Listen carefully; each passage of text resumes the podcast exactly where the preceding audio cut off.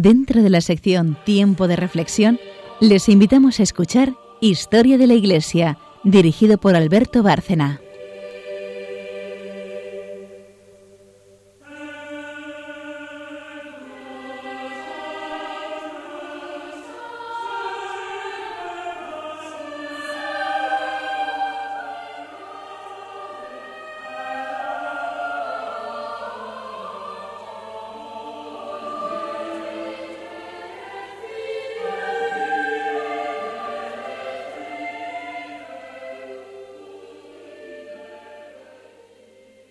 Noches, oyentes de Radio María, un programa más de Historia de la Iglesia. Y viene muy al caso, como lo vamos a enfocar hoy, porque venimos viendo la Revolución Francesa y sus efectos. Eh, prácticamente ya la hemos terminado porque estamos en los últimos programas hablando ya del concordato de Napoleón en 1801, pero Napoleón es el heredero de la Revolución. Y desde luego entramos ya en el siglo XIX, el siglo del liberalismo el siglo del eh, ya evidente anticlericalismo que se gestaba desde la Ilustración y se impone a partir de la Revolución. Y en esos tiempos, eh, ya muy difíciles de prueba para la cristiandad eh, católica especialmente, la Virgen María, en cuya casa estamos, empieza a participar en la vida de los fieles de una forma muy especial. Son las apariciones marianas y para eso tenemos hoy aparte del equipo habitual que vamos a presentar, como siempre, María Ornedo, buenas noches. Buenas noches. Charo Gutiérrez, buenas, noches. Y como decía, tenemos un invitado muy especial, catedrático en Historia Contemporánea eh, y desde luego experto en este tema de las apariciones marianas, que es Javier Paredes. Buenas noches, don Javier. Muy buenas noches, don Alberto. Pues eh, bueno, has venido providencialmente en un momento desde luego muy indicado porque abordamos, como estaba contando a nuestros oyentes, eh, ese periodo de lucha contra la Iglesia, en el cual la Virgen, como abogada, como auxiliadora de los cristianos, tiene un papel determinante, porque ha empezado a hablar y apariciones marianas tenemos registradas desde el siglo I, pero como tú me decías hace poco, a partir del XIX ya es otra historia, ¿no? Sí, a partir de la edad contemporánea, ¿eh? que eh, generalmente se concibe desde la Revolución Francesa a nuestros días. Eso es eso. Es decir, los siglos XIX y XX. ¿Por qué? Porque ahí hay unos cambios ¿eh? que se llaman revolución, ¿eh? que ya no tienen nada que ver con la etapa anterior. Y se habla de revolución demográfica, pues porque ahora las tasas de Mm, natalidad siguen altas, pero la de mortalidad baja y entonces aumenta la población. Y como se produce una revolución, estamos en una época nueva, una cosa nueva. Y, se inventa una máquina y ya no hay que trabajar con la mano, sino revolución industrial. Todo es una revolución, es decir, todo es un cambio. Todo es un cambio. Eh, la aparición de cosas nuevas. Bueno, pues tengo que confesarte, querido Alberto, que he estado en tribunales de tesis doctorales donde se han analizado eh, cambios que los que yo llamo el problemilla histórico. ¿eh? Estudio del periódico de Villarrempujo de Arriba con 300 suscriptores. Y sin embargo, hay un hecho que mueve millones de personas, que son las apariciones marianas, y nadie las estudia. Porque yo quiero aclarar una cosa. ¿eh? Yo nunca he ocultado que soy católico, que soy devoto de la, de la Virgen, pero yo no vengo aquí esta noche a echar un fervorín. Yo vengo a hacer historia contemporánea. Yo vengo a buscar el sentido de las apariciones marianas. Como Juan Pablo II dijo, Jesucristo es el Señor de la historia. Pues si Jesucristo es el Señor de la historia, no puede permitir que su madre esté fuera de la historia, haga el ridículo histórico, porque, fíjate, eh, de las apariciones marianas, digamos, públicas, eh, porque apariciones marianas eh, muchísimos santos han tenido. No se puede decir que en la iglesia haya nada privado, porque por la comunión de los santos todo lo que hacemos, para bien o para mal, repercute en todos. Pero qué duda cabe que hay apariciones que son privadas y otras que son eh, públicas. No contamos las privadas, pero de las públicas resulta que el 80% de las apariciones, aprobadas por la Iglesia, ¿eh? estamos hablando en todo caso, el 80% de las apariciones marianas tienen lugar en el siglo XIX y XX. Y el 20% solo en 18 siglos. Luego, algo está pasando en el siglo XIX y XX. Es decir, ¿por qué la Virgen hasta el siglo XIX se aparece tan poco? Eso es lo primero que a mí me llama la atención como historiador, que me preocupa, pues, la aparición de los partidos políticos, el aumento de las tasas de natalidad, eh, todo. Y, las apariciones marianas, porque claro, eh, eh, vamos a decir una cosa, las cosas son lo que son, y eso es lo que estudia el historiador, ¿no? O sea, o, estudiamos unas cosas sí y otras no. ¿Eh? Dice, estudiamos los partidos políticos, sí, los sindicatos, sí, pero, pero lo que tiene que tener la religión, no. Yo siempre pongo a mis alumnos de la universidad un ejemplo. Digo, imagínense ustedes que el hombre más poderoso del mundo, que parece ser que es Obama, le diera un flux ¿eh? y dijera, oye, si yo cojo, eh, yo que soy el más poderoso en lo, en lo terrenal, ¿eh? y, y, me cojo al más poderoso en lo espiritual, que es el Papa, y me lo traigo a Nueva York, aquí entre los dos el control es absoluto. Bueno, imagínense que eso se hubiera producido y que los periódicos no hubieran dicho nada. Hombre, hombre, eso es horroroso, digo. Pues eso ya ha ocurrido en la historia. Eso es lo que hizo Napoleón con Pío VII. ¿Lo han estudiado ustedes en los libros? No. ¿Por qué? Pues porque mmm, hay gente que piensa que el fin de la historia es, en unos casos, la grandeza de la corona. En otros casos, la unidad del partido. En otros casos, la fortaleza del sindicato. Y nada de eso es el fin de la historia. El fin de la historia no es ni la grandeza de la corona, ni la unidad del partido, ni, ni, ni, ni la fortaleza del sindicato. El fin de la historia es que el hombre sea plenamente hombre, que vuelva a Dios, que sea santo. Y si la corona, el partido y el sindicato no sirve para eso, lo que hay que hacer es modificar la corona, el partido, el sindicato, y cuando digo eso, digo la empresa, la casa, las vacaciones, todo. O sea, nosotros vivimos para ir al cielo. O sea, nuestro objetivo es ir al cielo. ¿Para qué nos ha creado Dios? Decíamos en el catecismo que estudié yo, el catecismo nacional, ¿eh? que se veía a Jesucristo en una barca. ¿eh? Yo, yo, no sé, tú eres de mi generación, no sé. Espalda. No, no, sé, no sé qué era. ¿eh? Dios nos ha creado para que le sirvamos, le amemos y seamos después felices con Él en el, en el cielo. Dice, ah, o sea, que Dios no nos ha creado para que el partido tenga muchos votos, no. Ni para que la empresa tenga muchas sucursales, tampoco. ¿Mm? Ni para que la corona sea brillantísima, pues tampoco. Ni la corona, ni el sindicato, ni el partido, ni la empresa. Entonces, oiga, una cosa que mueve millones. Fíjate, eh, te voy a dar un dato. Eh, en, uno de los santuarios, eh, este eh, no, es no, está aprobado, pero, es que es el único que tengo el dato. Pero sí que está aprobado que los fieles pueden ir ahí en devoción. Como es Meyugoré, en el 2013 hubo exactamente un millón ochocientas mil quinientas veinticuatro comuniones. Oiga, que yo he estado haciendo eh, en un tribunal la, el, el, oficio de juzgar a un señor que nos hablaba de una asociación eh, política de un pueblo que tenía 400 afiliados o un periódico, y tú también. Uh -huh. tú, estamos hartos de ver. Oiga, oiga, y no son visitantes, ¿eh? Un millón ochocientas mil y pico personas que van a comulgar persona que se compromete. Pues imagínese, sume usted eso, lo de Fátima, lo de Lourdes, lo de Guadalupe. Entonces, ¿por qué no estudiar las apariciones marianas si interesa a millones de gente? A los que van y a los que no podemos ir.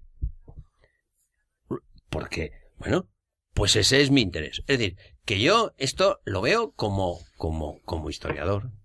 Y con todo el rigor académico, efectivamente, que es como hay que tratarlo, porque es la, la manera de, de, hacerlo sí, sí, por supuesto. seriamente.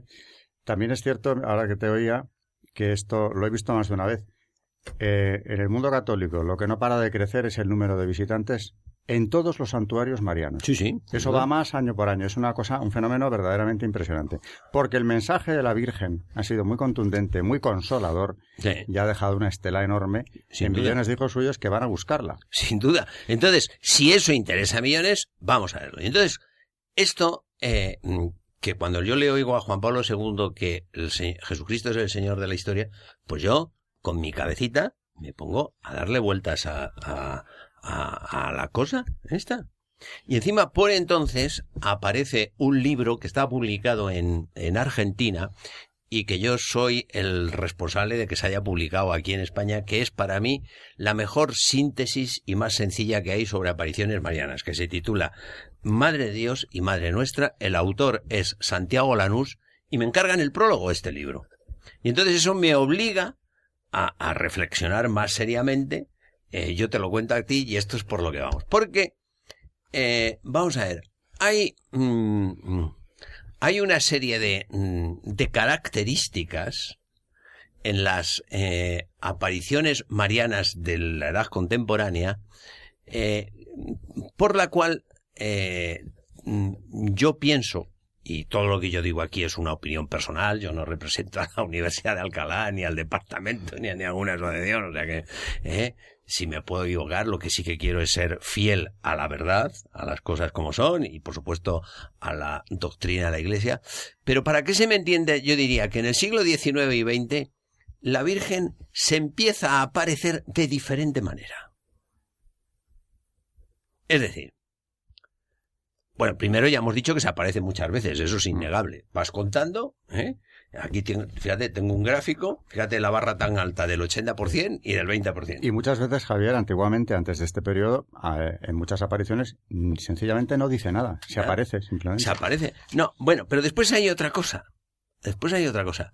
Eh, tú empiezas a ver los personajes de las apariciones eh, marianas eh, antes del siglo XIX y dices, estate, ¿no? O sea, tú ves a Santiago Apóstol en el cuadro de Lucas Jordán, ese que está en la iglesia de las reparadoras, y tú le ves ahí montado a caballo y dices, uff, ¿eh?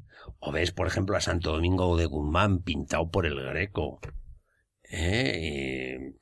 San Bernardo. ¿Eh? Bueno, pero sin embargo, en el, en el, en el siglo XIX y XX, la Virgen eh, eh, elige a alguien que es que vamos, que, con perdón, menos mal que no tuvo asesores, por eso se aparece. Pues claro, si, si yo la hubiera asesorado a la Virgen, yo digo, mira, aquí a quien hay que aparecerse es a un personaje eclesiástico de obispo para arriba, ¿eh?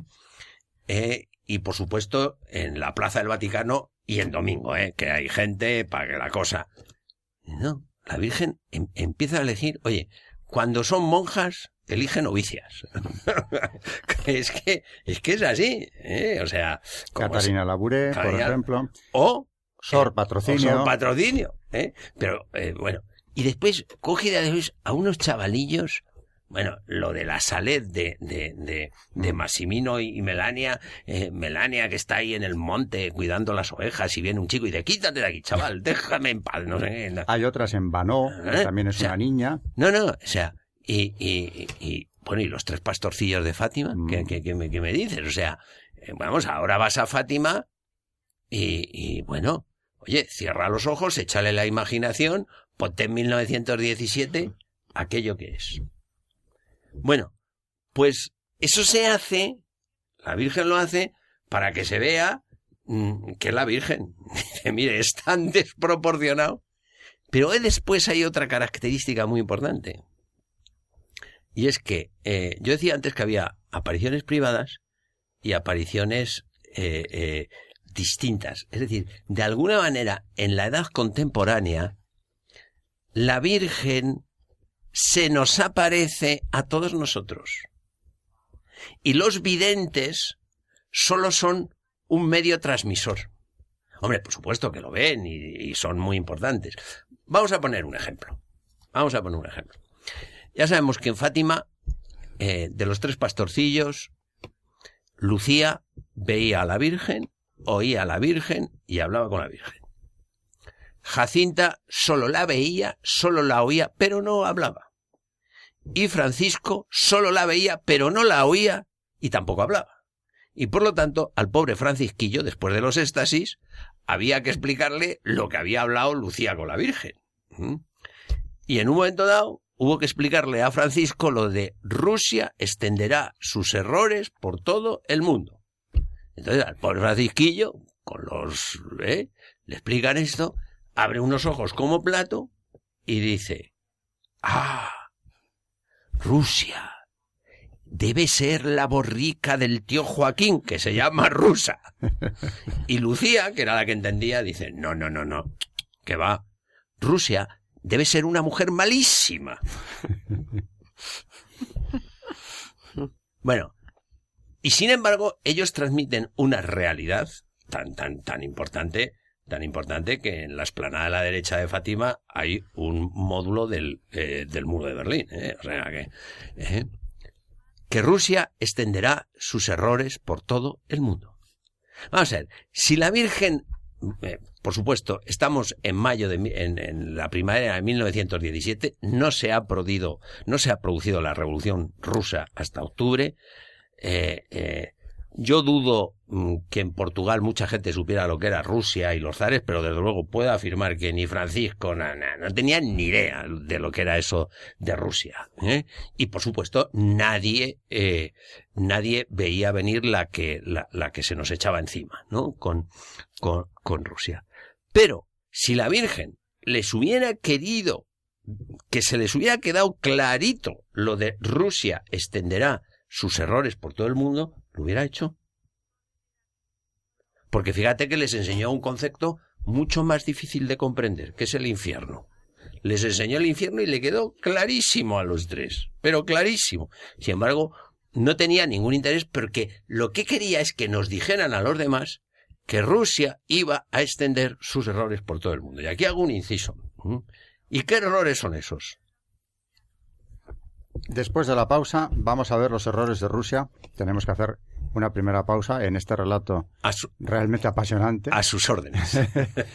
y, y seguimos con ello. Así que volvemos enseguida aquí en Historia de la Iglesia.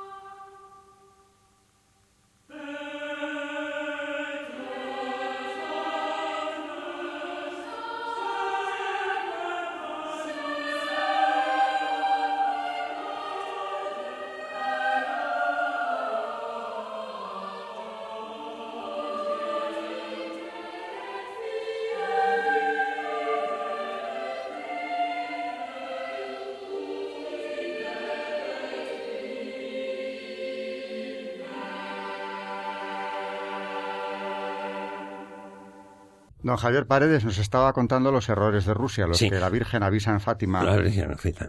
Eh, yo tuve, eh, bueno, la, la, la circunstancia no es ni suerte ni desgracia, bueno, sí, una desgracia, pero bueno. eh.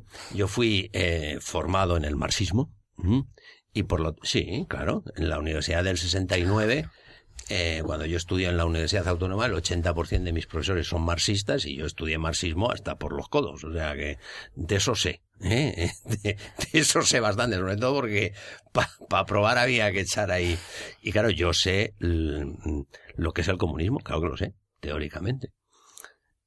Mm, Y claro, a la Virgen, de verdad, que bajar a Fátima para decir que lo que, el error de Rusia es que hay un partido único y que solo se puede votar a un partido, no parece serio, ¿no? ¿Cuál es el error de Rusia? Porque claro, cuando uno estudia marxismo, habla de las alienaciones. Y empieza por la alienación laboral, no sé qué, vas subiendo y al final llegas a la religiosa. ¿Eh? Y como decía Feuerbach, la crítica de todas las críticas es que el hombre piense que es para sí el ser supremo. Ese es el error de Rusia. Lo que nos lleva un poco a la ilustración y a la masonería, al gnosticismo. Es decir, lo mismo que el liberalismo. ¿eh? Exactamente. Por eso, por eso eh, eh, se han producido, querido Alberto, tantas conversiones de antiguos comunistas en, eh, liberales. ¿eh? No voy a poner ningún ejemplo carpetobetónico, que a lo mejor está en la mente de todos, pero voy a poner un ejemplo conocido por todos, la señora Merkel. La señora Merkel era líder, ¿eh? líder de los comunistas de la Alemania del Este. Ahí la tienen ustedes, una liberal. ¿Por qué? Porque en el fondo es lo mismo, que el hombre para el hombre es el ser supremo que no nos hace falta recurrir a Dios. Es decir, se... Mm, eh, y por esto avanzamos, porque al final hay que contar el sentido histórico de las apariciones, y introduzco un eh, elemento nuevo que triunfa en el siglo XIX, que es el concepto o la autocomprensión del hombre como ser autónomo. O sea, mm, podría haber 18 maneras de autocomprenderse el hombre, pero solo hay dos. O el hombre se autocomprende como criatura de Dios, como ser dependiente, o como ser autónomo. Y allá por el siglo XVI, un señor que se llama Lutero fue el que empezó un poquito a, promocionar esta historia, ¿eh? con aquello del libre examen. ¿eh? que dijo, eso es muy progre, ¿no? Es progre, ¿no? Dice aquí, cada uno puede interpretar las escrituras como quiera. Relativismo puro. Claro. Relativismo puro. Claro, esto cuando lo oyeron los campesinos alemanes, dijeron, uy, esto es un chollo. Dice, vamos a ver, ¿qué dice usted? ¿Que nadie me puede decir a mí en materia religiosa lo que yo tengo que hacer? Pues muchísimo menos en materia política y se organiza la revolución campesina de los años 1524 y 1525. Pero ahora viene la otra cosa que dijo Lutero, que ya no es tan progre, porque claro, Lutero necesitaba la ayuda de los príncipes alemanes para separarse de Roma. Dijo, un momento, que esto del libre examen solo es patrimonio del príncipe. dice, ah, ¿eh? y nace el Estado confesional. Y claro, y le dicen los príncipes, y a estos, eh, a estos, a estos campesinos, pues a estos campesinos, para eso Lutero escribió mm, una obra ¿eh? que se titula, fíjate, es, eh, los títulos son así de sencillos, ¿no? Contra las hordas asesinas y ladronas del campesinado, mm. ¿eh? en la que se dice textualmente en un momento de decir, a esos exterminarlos como a perros. Sí, sí, una dureza y entonces, a partir de ahí, mm, el concepto de autonomía ¿eh? Eh, eh, es el príncipe quien lo detenta. Y en el siglo XIX lo que ocurre es que eso se democratiza. Ya todos somos seres autónomos, rompemos la tradición de la cultura cristiana, según la cual el mundo está ordenado por un plan divino y nosotros somos criaturas que somos libres para hacer eso o no hacerlo, pero, pero el mundo está ordenado, y sin embargo, lo que eh, se, se, trata cuando uno se autocomprende como, mm, como, como, eh, como ser autónomo, es que ya te puedes dar tus propias leyes. Y de ahí, de ahí, pues los sucesos de la Revolución Francesa.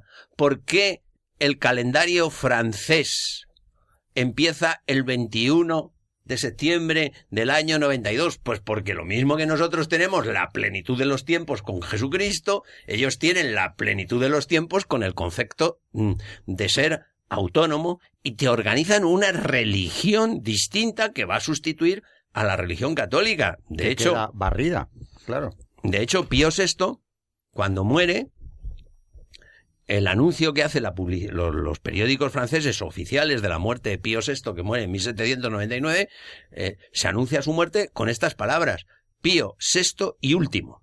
Mm. Y entonces ya han inventado ellos la religión, ¿eh? y en, el que hay cosas tan chuscas, yo creo que nunca tantos diputados han hecho tanto el ridículo, ¿eh? pues como sucedió con la fiesta de la, de la diosa razón. Aquí hablábamos de eso hace bien poco. claro. O sea, ahí metieron a una señora eh, digamos, de virtud complaciente, ¿eh? ya, que la virtud es, es, normalmente exigente, esta era de virtud complaciente, era una bailarina de tal, y la, metieron por, por Notre Dame, y ahí los diputados, pues, sí, en las... Ojo, en la Catedral de Nuestra Señora, ¿eh? Claro, no tenía que ser en otro sitio. Pero es que llegaron a más, es que llegaron a prohibir, a, a desterrar la muerte. En Francia ya no se moría. El buen ciudadano duerme. ¿Eh? Mm. ¿Por qué? Porque claro, si tú te preguntas por la muerte, dices, bueno, mire, eh, Dios no existe, esto se organiza todo de Texas para abajo, eh, aquí, dice, sí, ¿y cuando me muera qué? Mejor Dice, no pensarlo. No, no, si ya usted no se muere, ya, ya se duerme. ¿eh? Cuando tanto le van a guillotinar, sube a la guillotina, que es uno de, se vuelve a, vamos, y se vuelve a sus compañeros y dice, vamos a dormir. Y esto, eh, mm, precisamente, es historia contemporánea porque parte del reflejo eh, eh, queda, queda en esto. Y la Virgen viene a recordarnos que somos criaturas de. Claro, o sea, pero tú fíjate, ahora mismo tú puedes ir a, algún, a muchos tanatorios y tú cumples con todo el rito social de dar el pésamo a la gente y tú no ves al muerto. Está todo pensado con unos tabiques ahí que parecen laberinto de griego para que tú no veas la realidad de la muerte. Bueno, pues entonces, en el siglo XIX, lo que ocurre, ¿eh? y ya me parece que vamos a entender más cosas, vamos entendiendo esto, lo que ocurre es que eh, los hombres decidimos organizar la sociedad civil. Es decir, la Europa cristiana, la que ha cuajado toda una civilización de siglos, decide que a partir de ahora la sociedad se organiza de tejas para abajo. Nosotros somos autónomos y nos podemos dar a nosotros mismos nuestras propias leyes, porque Dios, decían los deístas de la Ilustración, pues mire usted, esto de que Dios ha creado el mundo es mucha concesión. A lo sumo, concedámosle que es el jefe de mantenimiento, ¿eh? Pero creador no, porque si es creador nosotros somos criaturas. Y eso es lo que decía el marxismo y eso es lo que decía el liberalismo. Y es como se empieza, y por eso se empiezan a romper y a reestructurar toda una serie de... de, de Pues Javier, eh, tanto María como Charo tenían una serie de preguntas, estaban deseosas de hacértelas sobre el tema de, de hoy, de las apariciones marianas, que es un tema infinito. Fíjate que aún estamos hablando de lo que la Virgen viene a advertir Sí. que pasa, ¿no? Eh, Me queda, me queda al final, si quieres acabo ya Sí, con... casi bueno, mejor. ah, bien, bueno, Me acaba, queda acaba. Claro, ¿qué es el sentido? ¿Y qué es lo que pasa? Eh, a principios del siglo XX. Pues al principio del siglo XX pasa que este concepto de autonomía se introduce en la iglesia. Y eso se llama el modernismo. Es decir, ¿qué es el modernismo? Es decir, pues el modernismo consiste en decir lo siguiente, dice, oiga, a lo sumo yo puedo admitir que Jesucristo supo cómo se organiza la iglesia hasta el siglo XX. A partir de ahora somos nosotros los hombres los que decidimos cómo se organiza la iglesia.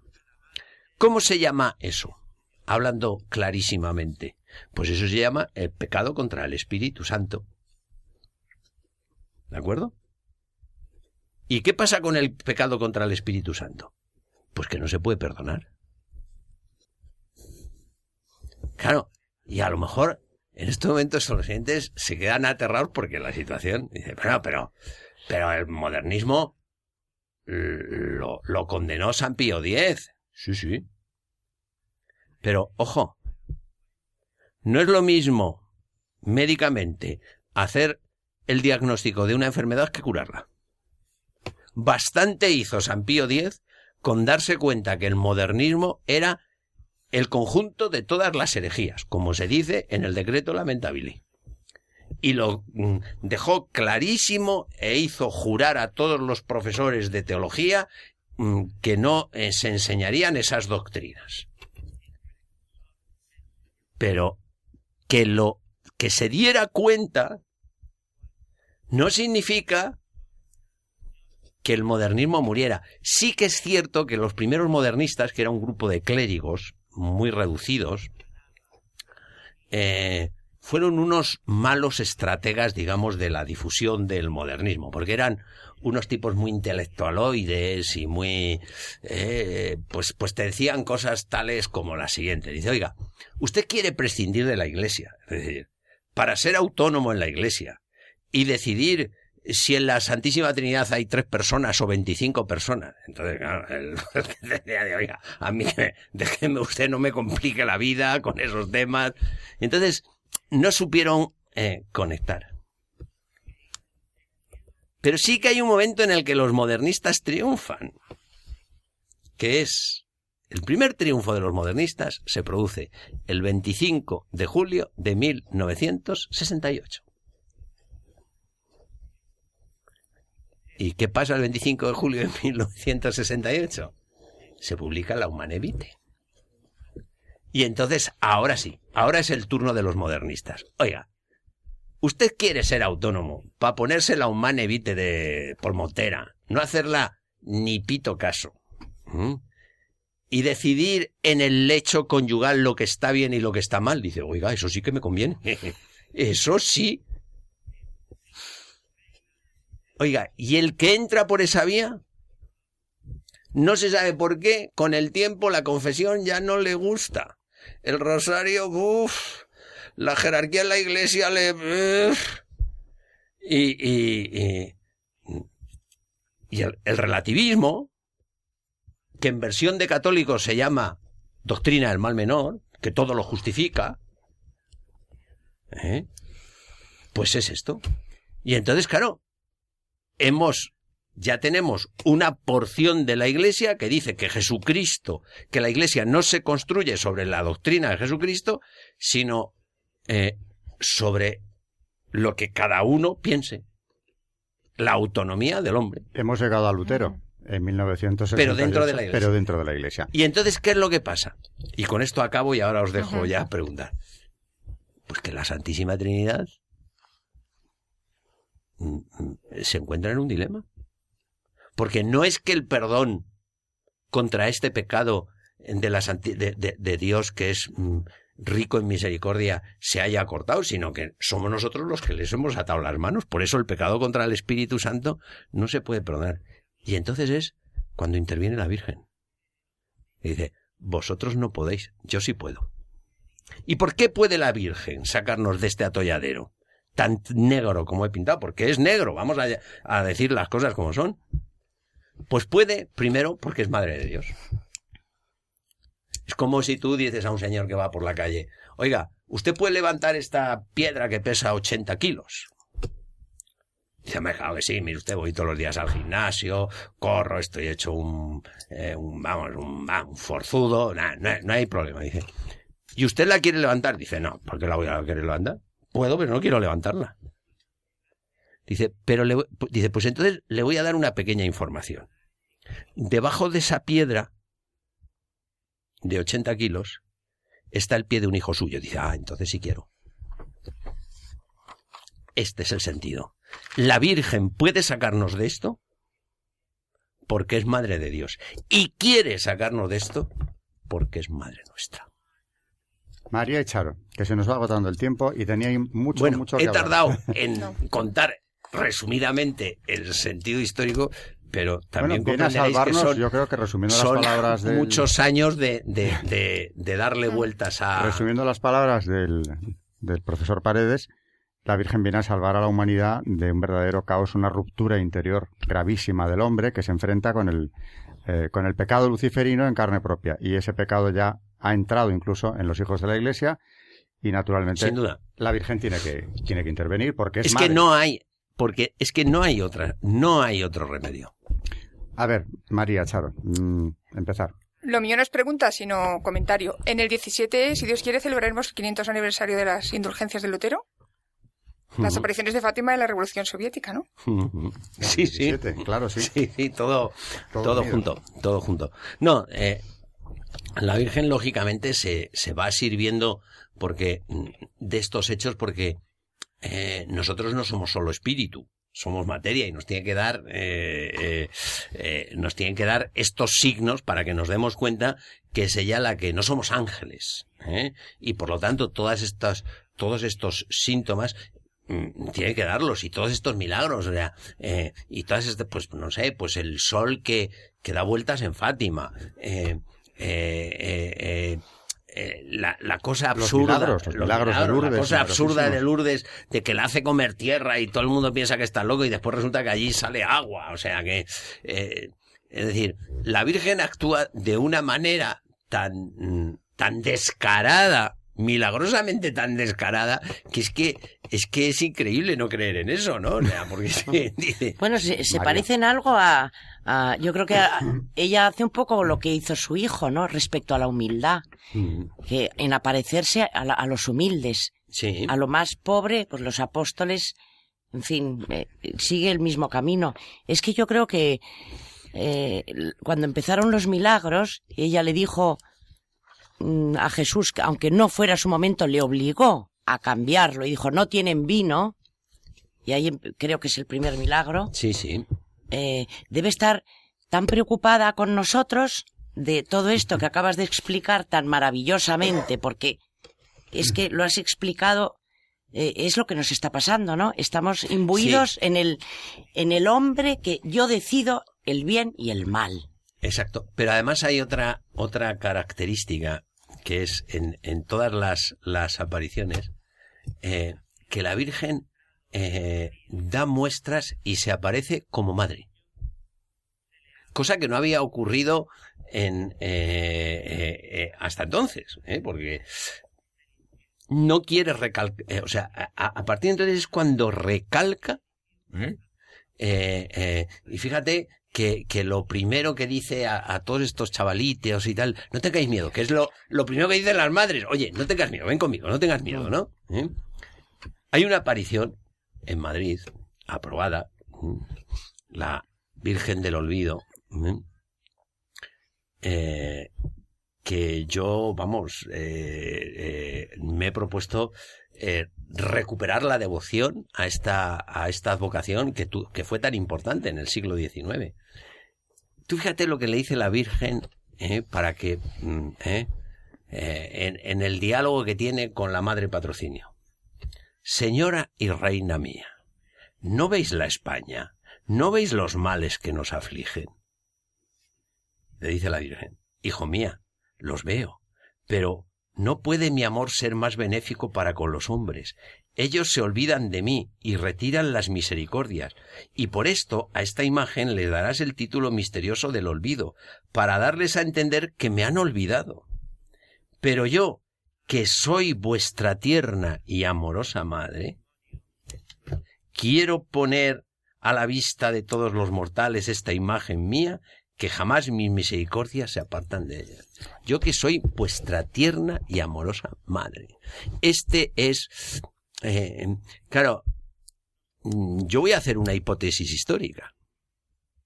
Mm, si no se hubiera producido la escena de la cruz en la que el Señor nos la entrega con la madre, la madre, la, historia se hubiera acabado en el siglo XX. Se hubiera producido ya el fin del mundo, porque si se mete eh, el modernismo y, ya no tiene arreglo la redención, pues, pues ya no tiene sentido este mundo. O sea, eh, estamos por eso, eh, diciéndolo en términos futbolísticos, en términos de prórroga. O sea, o sea, el tiempo histórico, si, no, si, la Virgen no fuera nuestra madre, es que no, no, tendríamos remedio. Y entonces, ¿para qué continuar la, la, historia de la humanidad si, si la humanidad se inventa para, la crea Dios para llevársela al cielo? Es una hipótesis muy personal y que no. Bueno, lo ¿eh? cierto es que ella llama siempre, en todas estas apariciones de la edad contemporánea, a la conversión, a la oración, a la penitencia. Y hay un mensaje, desde luego, de que de no hacerlo, la humanidad va a pasar tiempos terriblemente duros, pruebas muy duras, pero que todavía estamos a tiempo de cambiar al menos algo de, ese futuro. Sí, y además, a mí me, me gustaría hacer hincapié en, en otra en otro aspecto, porque en todas las apariciones marianas, tanto sean aprobadas como no, hay una serie de profecías y una serie de avisos, o, de... de, ¿eh? Y claro, la gente tiende a la profecía y, al, ¿eh? y a la escatología, ¿eh? bueno, ¿eh? y, y, de lo demás no hace caso. Es decir, de la santidad. Y otra de las cosas que la Virgen llama es a eso y, a descubrir algo tan importante como es la santidad. La santidad es, es el gran tesoro de la Iglesia. ¿Mm? Y, y, que yo me la imagino como ese tesoro de los barcos piratas que siempre están en una cueva en las películas, ¿verdad? Que se abre un cofre, sale una luz así y se salen, eh, el cofre ya está abierto cuando lo descubren los protagonistas y, y, del cofre salen pulseras así que ya están por el suelo y, y, y, collares y anillos y no sé cuántas más cosas. bueno, pues esa es la santidad de la Iglesia, que tiene pues la santidad de los, de los fundadores, la santidad de los místicos, la santidad de los misioneros, la santidad pues de la gente que ha sido eh, caritativa, la santidad de los religiosos. Pero hay una riqueza que está por descubrir y que la, la, la, Virgen lo pone en este, en este punto y en la que yo también estoy empeñado en difundir, que es la santidad de los niños. Ese es el gran tesoro de la Iglesia que todavía no hemos descubierto, porque además los niños tienen alma y Espíritu Santo no tienen historia. Los que tenemos historia somos nosotros y normalmente utilizamos la historia para no ir a Dios. No dice, no, mira, es que he comprado unos bueyes, entonces tengo que ir a probarlos, es que tengo un lío, no, no, no. Pero los niños, ¿eh? Y, fíjate, escoge siempre niños. Casi siempre coge niños eh, que, que, que son, eh, que, no tienen ninguna formación, pero que son receptivos. No sé, son tantas cosas que yo eh, me remitiría al libro de, de, Santiago Lanús, donde están contadas todas estas cosas. que, Madre de Dios y Madre Nuestra, y donde explico todo eso porque seguro que hay oyentes que se han quedado con, eh, con las ganas. No sé si hay alguna pregunta más antes del tiempo, porque ahora mm, er, mm, correspondería ir repasando cada una de las treinta y tantas apariciones, pero vamos. ¿eh? Eh, María Charo. Yo quería preguntarle mm, que, si yo, por ejemplo, soy una persona que nunca hubiera oído hablar de las apariciones, ¿no? Sí. Entonces le conozco a usted y le pregunto, ¿qué es lo más importante? Quiero que me diga el mensaje que ha recibido de todo lo que sabe, tantísimas cosas de las apariciones, ¿qué recao me darías a mí? Sí. De eh, parte de la Virgen. digo para todos los que nos oyen y para nosotras también. Bueno, eh, eh, yo creo que conversión, ¿eh? dicho en esas palabras eh, que, que, que, están escenificadas en la última parte de, del secreto de Fátima, cuando eh, el ángel que va a amenazar al mundo, ¿no? que, que cuadra un poco con lo que yo he dicho. Dice, oiga, es que si, si, la, si no hubiera sido por la Virgen, se hubiera producido el fin del mundo. O sea, se acabó. O sea, el ángel que va a exterminar al mundo diciendo, pero dice, penitencia, penitencia, penitencia, ¿no? O sea, eh, yo creo que este es el, este es el, bueno, pues como madre que es, ¿qué hacen las madres con los hijos calavera? ¿Les tiran a la papelera? No. ¿eh? Siempre tiene eh, un remedio, siempre hay una posibilidad, siempre hay una oportunidad. Yo que soy vuestra tierna y amorosa madre, dice, bueno, ya más no puede hacer. Dice, entonces, ¿qué es lo más importante? ¿Eh? Bueno, pues meternos bajo el manto, o sea, eh, mire usted, o sea, es que esto no tiene arreglo, porque la verdad, cuando uno ve la vida, por lo menos a, mí me ha pasado en alguna ocasión, ¿eh? te ves tu vida y te dices, joder, es que esto ya no tiene arreglo. Dice, lo que he hecho, de verdad, es que esto, esto ya, eh, ya me he pasado, ¿no? Entonces siempre te encuentras con la Virgen que nombre que no, que sí, que sí tiene arreglo. ¿eh? Que estamos a tiempo. Que estamos a tiempo, ¿no? O sea, es, eh, es esperanza, ¿no? O sea, Has dicho antes una cosa que me ha llamado la atención y es esa llamada a la, al, sacramento de la penitencia que aquellos que se apartan de la doctrina empiezan a evitar. Hablamos claro, porque, porque claro, si eres un ser autónomo, lo primero que borras es el concepto de pecado. ¿Cómo vas a pecar? Ah.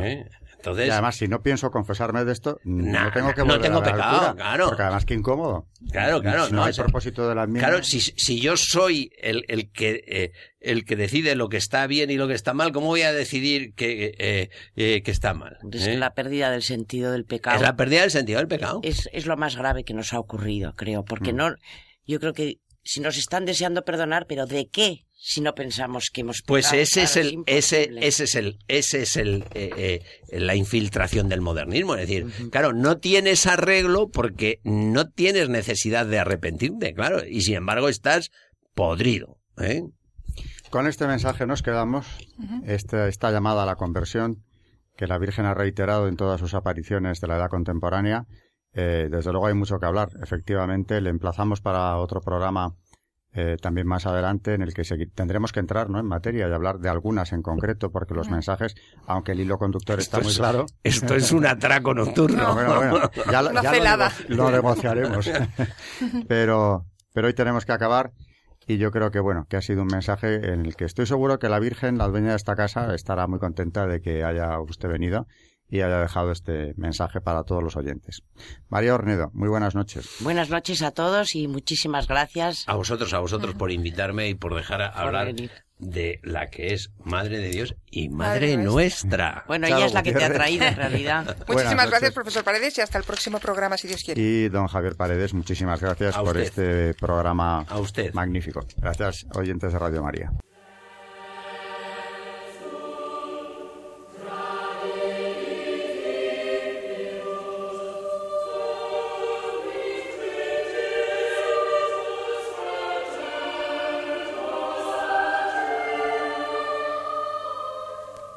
Y así finaliza en Radio María Historia de la Iglesia, dirigido por Alberto Bárcena.